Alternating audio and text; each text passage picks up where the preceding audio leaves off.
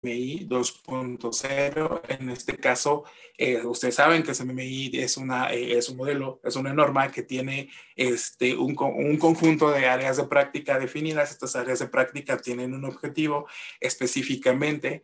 Eh, tenemos estas áreas de práctica, están administradas, están organizadas por, por niveles de capacidad, están organizadas por este, niveles de madurez.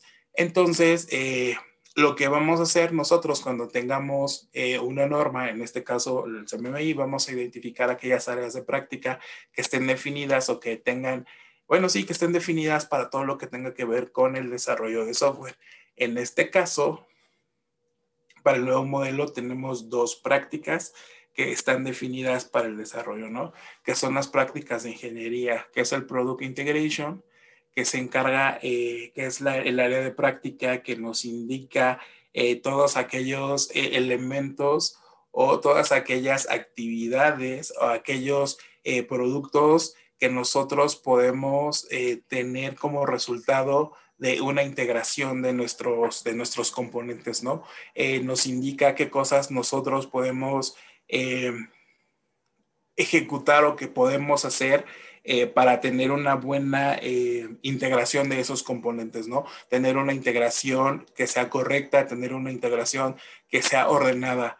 Eh, luego viene la parte de la solución técnica, Technical Solution, que también es el, el área de práctica que nos indica de cierta forma la solución que nosotros vamos a desarrollar o que le vamos a brindar al cliente en términos ya de componentes de desarrollo este, prácticamente es la definición. Hay, en esta área de práctica lo que hacemos acá es la definición de los diseños de bajo nivel, el diseño de alto nivel, que tiene que ver con la arquitectura, ¿de acuerdo? Entonces, dentro del modelo, estas dos áreas este, son específicamente para la parte de ingeniería, todo lo que tenga que ver con desarrollo, si bien hay otras que aportan o que son complemento de todo el, el ciclo de vida de un proyecto de desarrollo, las que... Eh, las dos que eh, están definidas tal cual para la ingeniería son estas, ¿no? Son estas dos, PI y TS. Dentro de la categoría del modelo tenemos el doing, que es el hacer, tenemos el área de capacidad de ingeniería y desarrollo de productos, donde tenemos las dos áreas de práctica, que es la solución técnica y eh, la integración del producto. ¿Ok? Entonces, vamos con eh, la solución técnica. La solución técnica, ¿cuál es el propósito de esta área de práctica? Diseñar y construir soluciones que cumplan con los requerimientos del cliente.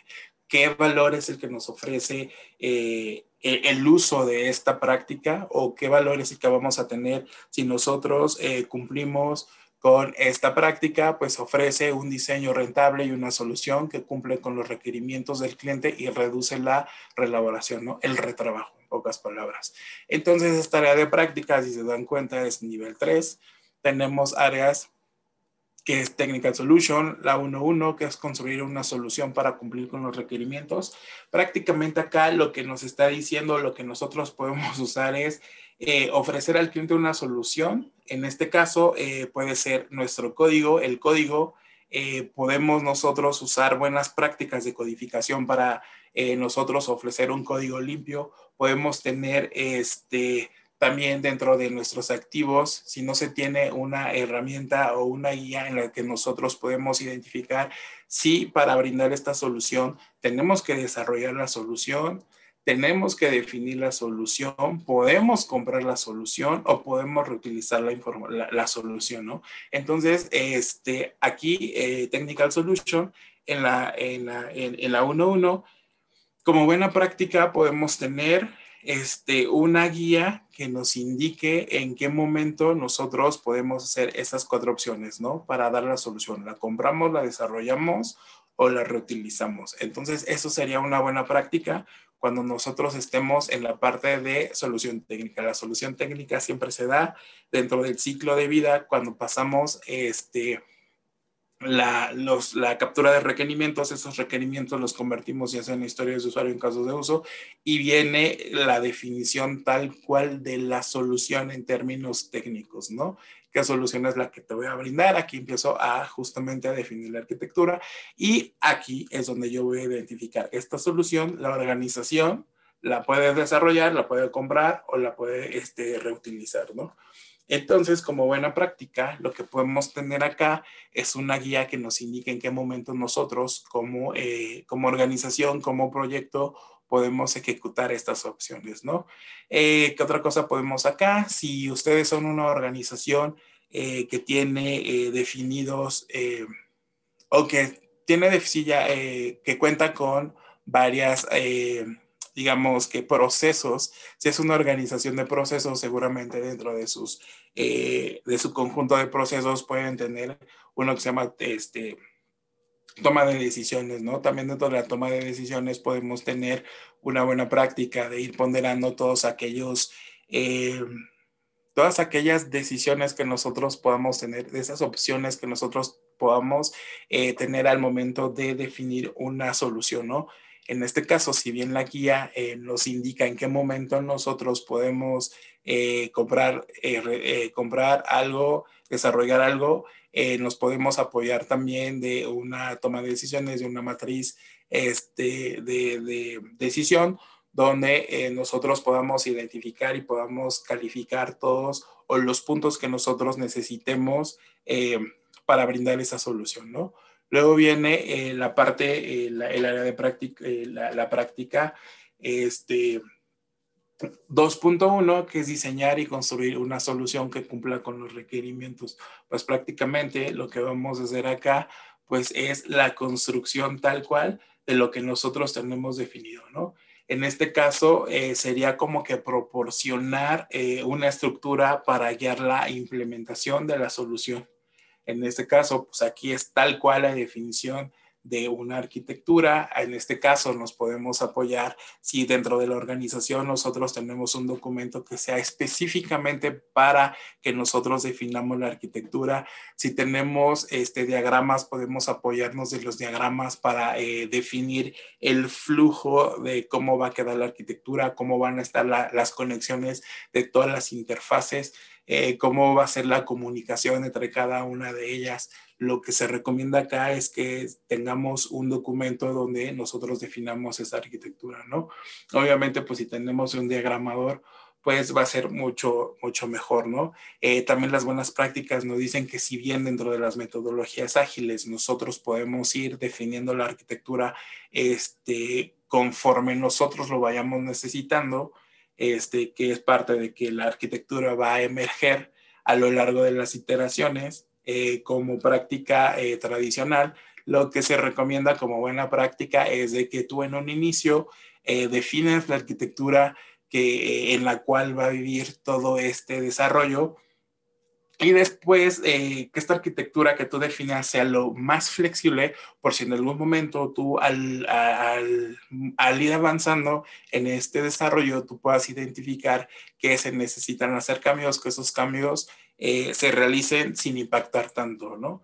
Entonces, eh, las buenas prácticas eh, ¿Qué es lo que nos dicen acá? Que nosotros debemos de tener un documento donde definamos la arquitectura, donde expliquemos eh, los componentes que forman parte de esta arquitectura, cómo va a ser la comunicación entre estos componentes, qué áreas van a participar dentro de estos componentes, ¿de acuerdo? Luego, para la práctica 2.2 viene evaluar el diseño y solventar los problemas que se identifiquen.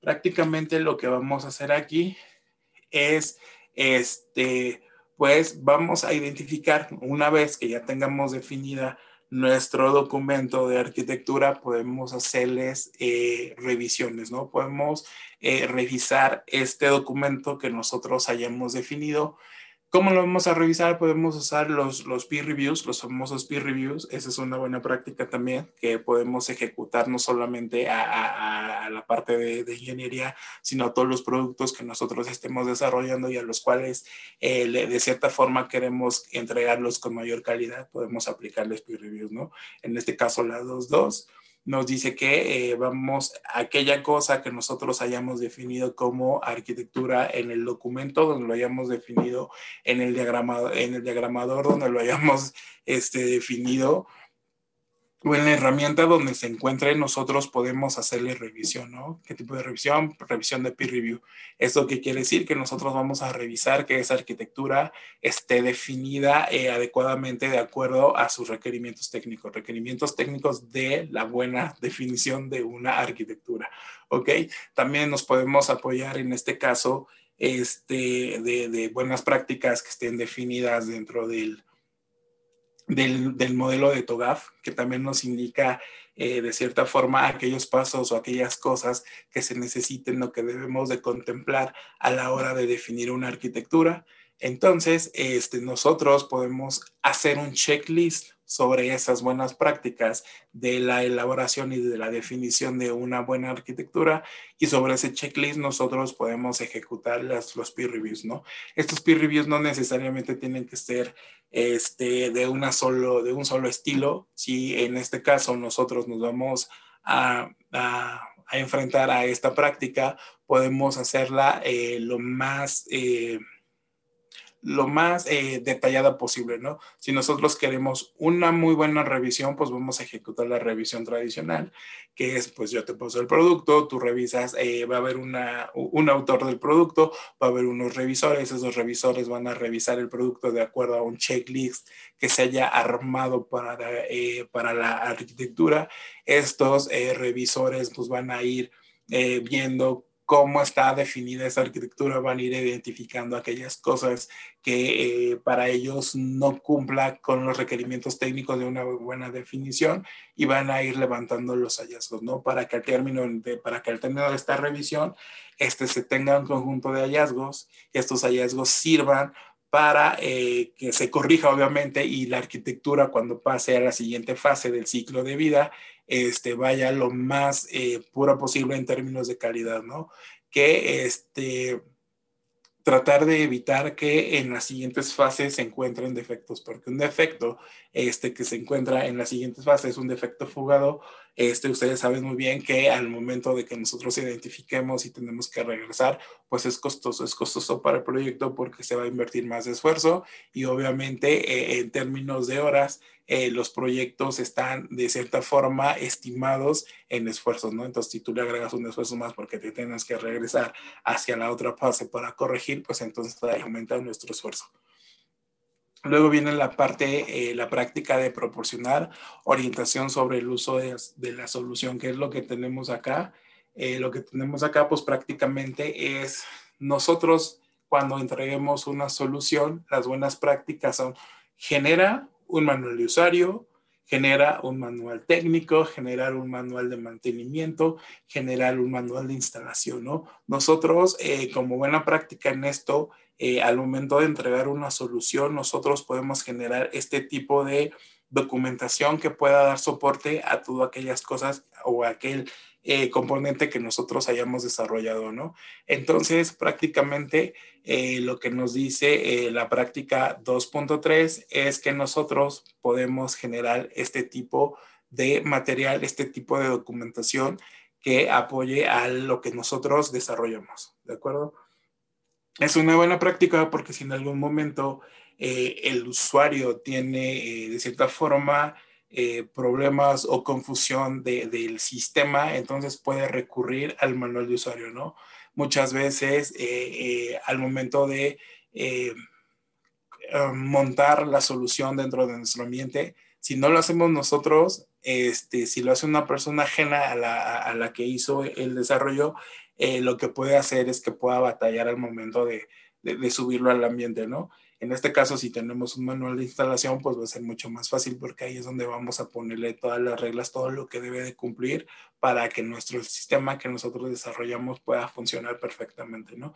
Y una línea de ayuda siempre es importante este, porque pues le damos soporte al usuario, en este caso, de lo que nosotros desarrollamos, ¿no? Entonces, esas son buenas prácticas que también podemos usar eh, cuando tengamos ya este, un producto que esté desarrollado.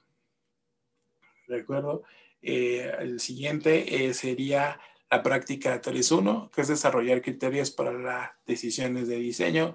Eh, en este caso, pues, cuando vamos a diseñar algo, podemos identificar aquellos criterios pues eh, revisando cuál es la complejidad de ese diseño, cuánto nos van a costar eh, realizar esos diseños, cuánto tiempo nos vamos a tardar en la implementación de esos diseños, eh, cuáles son las limitaciones que como organización o incluso como equipo podemos tener este, dentro de la tecnología si nosotros queremos desarrollar algo que sea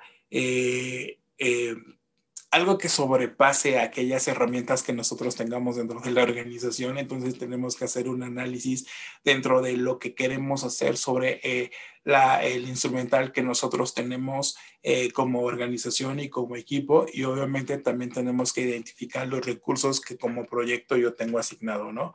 Este, y esto también es importante porque de cierta forma es eh, una práctica o es una buena práctica que nosotros nos obliga a hacer un análisis de todo lo que vamos a hacer en términos del diseño.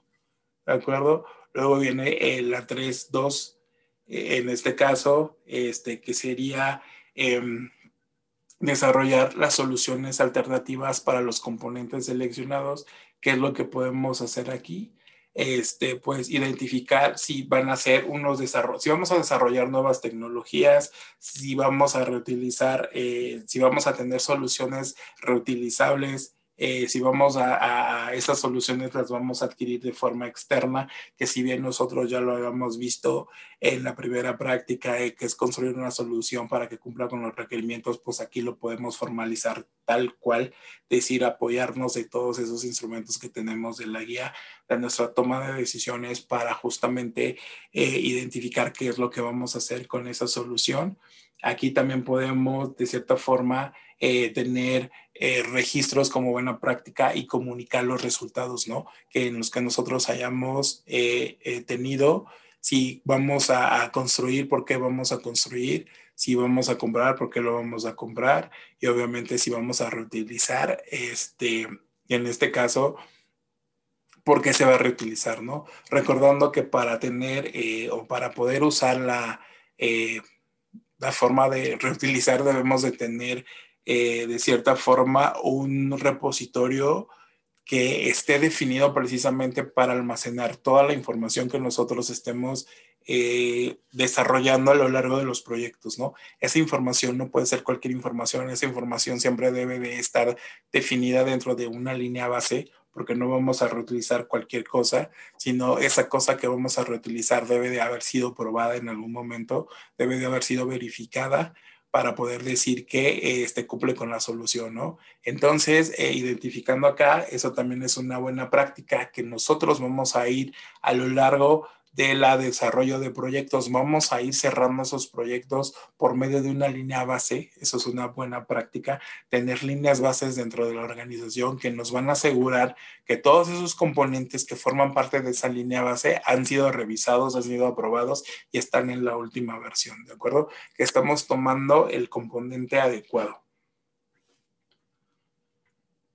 Luego viene eh, la, la, práctica 3.3, que es realizar un análisis de la creación o compra de la reutilización. En este caso, eh, si vamos a, a, comprar, pues debemos de hacer un análisis. Por lo general, todas estas eh, prácticas que nos están indicando pueden ser registradas dentro de una matriz de toma de decisiones, es que la tenemos dentro de la organización. Si no se tiene dentro de la organización, nosotros podemos documentarlo en un Word, podemos documentarlo incluso en un Excel, pero lo importante de tener eh, de cierta forma eh, el raciocinio o el por qué se tomó esta decisión es importante porque nos va a ayudar en términos de lecciones aprendidas para otros proyectos.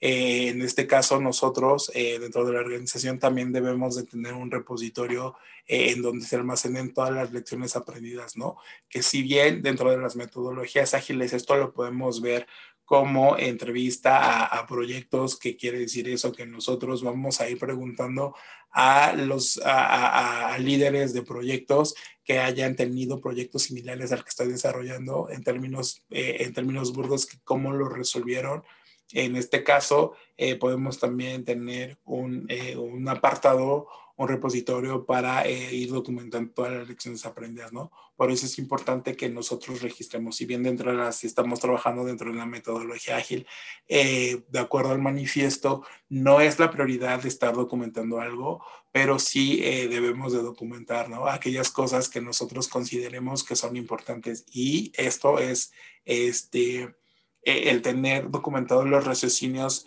del por qué se seleccionó alguna solución este, es, es muy importante, sobre todo eh, si estamos trabajando en una metodología ágil, nos puede apoyar a la siguiente iteración, ¿no? Y más porque este, recordando que dentro de las metodologías ágiles no necesariamente vamos a tener definida la arquitectura en nuestra primera iteración, ¿no? Esa arquitectura la podemos ir eh, definiendo a lo largo de los sprints de acuerdo al manifiesto ágil y de acuerdo a la estrategia que como equipo de desarrollo nosotros tomemos, ¿no? Dentro de las metodologías ágiles, eh, dentro de las metodologías tradicionales, esta práctica se puede ver un poquito más fácil en términos de orden, puesto que aquí sí nosotros no podemos avanzar eh, si no tenemos una arquitectura definida para el sistema, ¿no? Que si bien podemos hacerle cambios a lo largo de la, de, la, de la ejecución del proyecto, este, debemos de tener, este, de cierta forma, pues el, el andamiaje en donde vamos nosotros a construir el sistema. ¿De acuerdo? Entonces es una buena práctica el estar registrando los raciocinios de todo lo que nosotros estemos tomando como decisión. Tal vez no nos vamos a saturar eh, en términos de, a ver, pues vamos a definir un artefacto para tal cosa, ¿no? Podemos tener un artefacto en el que nosotros podamos registrar todo esto que estamos viendo y solamente vamos a tener uno en lugar de ocho. ¿No? Entonces, pues esto ya va a, depender de la estrategia que ustedes usen, de si dentro de mi organización yo tengo eh, artefactos eh, definidos para el registro de cada una de estas cosas y de la forma en la que yo como proyecto use el tailoring eh, que tengo definido dentro de la organización. ¿Ok? Luego viene la práctica 3.4. La práctica 3.4 nos habla de describir la selección de los, de los registros y el fundamento de la selección de rechazos. Si en algún momento eh, nosotros identificamos o creemos que es más fácil comprar o más fácil eh, desarrollar, no necesariamente nuestra decisión va a ser la que va a pasar, sino simplemente pueden decir, ¿sabes qué? Es más fácil que si tú habías identificado que la compras, es mucho más fácil que nosotros la desarrollemos, ¿no? Entonces tenemos que tener un, un raciocinio, debemos de documentar un, razonamiento para facilitar la toma de decisiones futuras cuando nos encontremos en estas disyuntivas, ¿ok? Podemos tener... Eh, Mm, eh, documentados criterios de raciocinios que cumplan con las soluciones establecidas. ¿Cómo podemos tener estos, eh, estos raciocinios registrados pues, dentro de una guía, dentro de un documento posiblemente o que burdamente le podamos decir raciocinios, ¿no? ¿no? No tenemos que ser tan sofisticados si no contamos con un set de activos y si dentro de nuestro set de activos los tenemos definido, pues los invito a que los usemos, ¿no? Puesto que cualquier cosa que esté dentro de el proceso en términos de, eh, de, artefactos están definidos por algo y son importantes en su uso.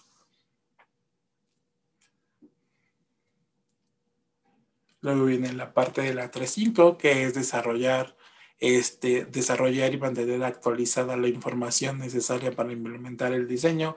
Aquí, ¿qué es lo que vamos a hacer? Pues vamos a, de cierta forma, a describir los aspectos como es el desarrollo, la producción, la logística, el mantenimiento y el soporte técnico sobre el cual nuestro eh, sistema eh, en términos de componentes, de componentes tecnológicos, porque estamos en, la parte de solución técnica, van a vivir, ¿no? Revisar este, que la información que nosotros tengamos sea necesaria de acuerdo a los requerimientos, ¿no? De cierta forma vamos a revisar que lo que nosotros hayamos eh, definido esté cumpliendo con lo que nos hayan pedido en términos de requerimientos, en términos del cliente. Y de igual forma, eh, si se dan cuenta, la mayoría de las buenas prácticas que hemos visto hasta ahorita en la parte de diseño es registrar, registrar información, porque la información es importante, la información eh, nos da el estado de un proyecto en términos de eh, las cosas, de las actividades que se hayan realizado para este proyecto.